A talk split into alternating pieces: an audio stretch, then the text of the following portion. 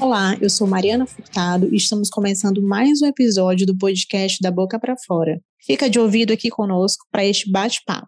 Confiram as nossas redes sociais da Dental Cremer para saber mais sobre o podcast. Acesse o nosso blog, Instagram, YouTube, TikTok, Twitter e Facebook. Vocês podem ouvir este episódio nas plataformas do Spotify, da Deezer, do Google Podcasts, do Amazon Music e do SoundCloud.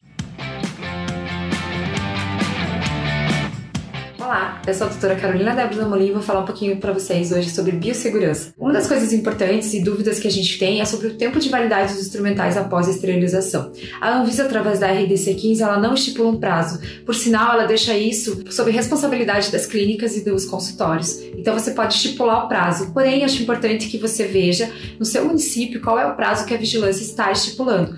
Muitas vezes é sete dias e pode ser até um mês, mas tudo depende também de como você vai acondicionar esse material. O material ele tem que ser esterilizado em grau cirúrgico, papel e plástico. Lembrando que esse grau cirúrgico ele não pode ser reutilizado ou ele não pode ser selado com fita, ele tem que ser selado com a seladora, né? Porque senão ele já perde as suas propriedades e a esterilização depois, principalmente, de remover esse material da autoclave pode ter alguma contaminação, então é importante que esse grau ele seja novo.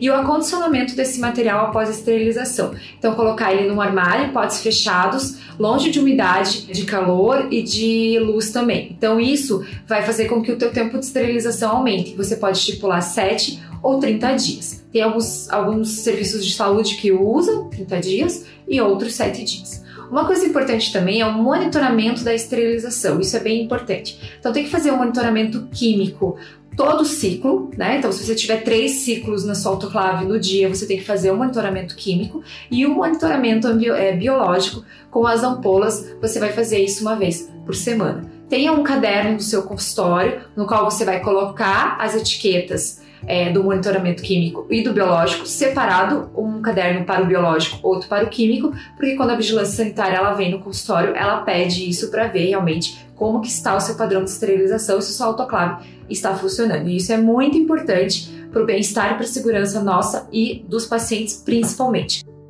Outra questão também importante é como eu faço o descarte dos meus instrumentais após o uso ou porque eu não vou mais usar no consultório. Se esse instrumental ele está em bom uso e você não vai mais utilizar, porque muitas vezes você não faz aquela especialidade ou você realmente não usa mais aquele instrumental, mas ele ainda pode ser utilizado, eu sugiro que você não faça o descarte dele no lixo, mas sim você doe para algum projeto voluntário ou para universidades porque muitas universidades têm banco de instrumentais para alunos que não têm condição de comprar todos os instrumentais. Então faz esse empréstimo para que os alunos consigam concluir a graduação. Se for um material pérfuro cortante que você não vai mais utilizar, um material que quebrou, perdeu o fio ou não vai mais ser utilizado, você descarta no pérfuro cortante. E se for um instrumental que quebrou também, ou você não vai mais fazer o uso, mas não é um pérfuro cortante, você pode descartar no lixo comum, tá bom? Então não descarta no biológico, descarta no comum. E aqui ficam essas dicas. Espero que vocês tenham gostado. Cuidem do consultório, cuidem de vocês e principalmente do paciente de vocês. Até a próxima! E vocês acessem as redes sociais da Dental Cremer para saber mais sobre esse podcast e futuros episódios. Ah, e não esqueça de maratonar os episódios anteriores. Esse assunto não termina por aqui. Esperamos vocês lá nas nossas redes sociais. Compartilhe esse episódio com algum amigo ou amiga. Um grande abraço, meu, Mariana Furtado e toda a equipe da Dental Creme. Até a próxima. Tchau, tchau.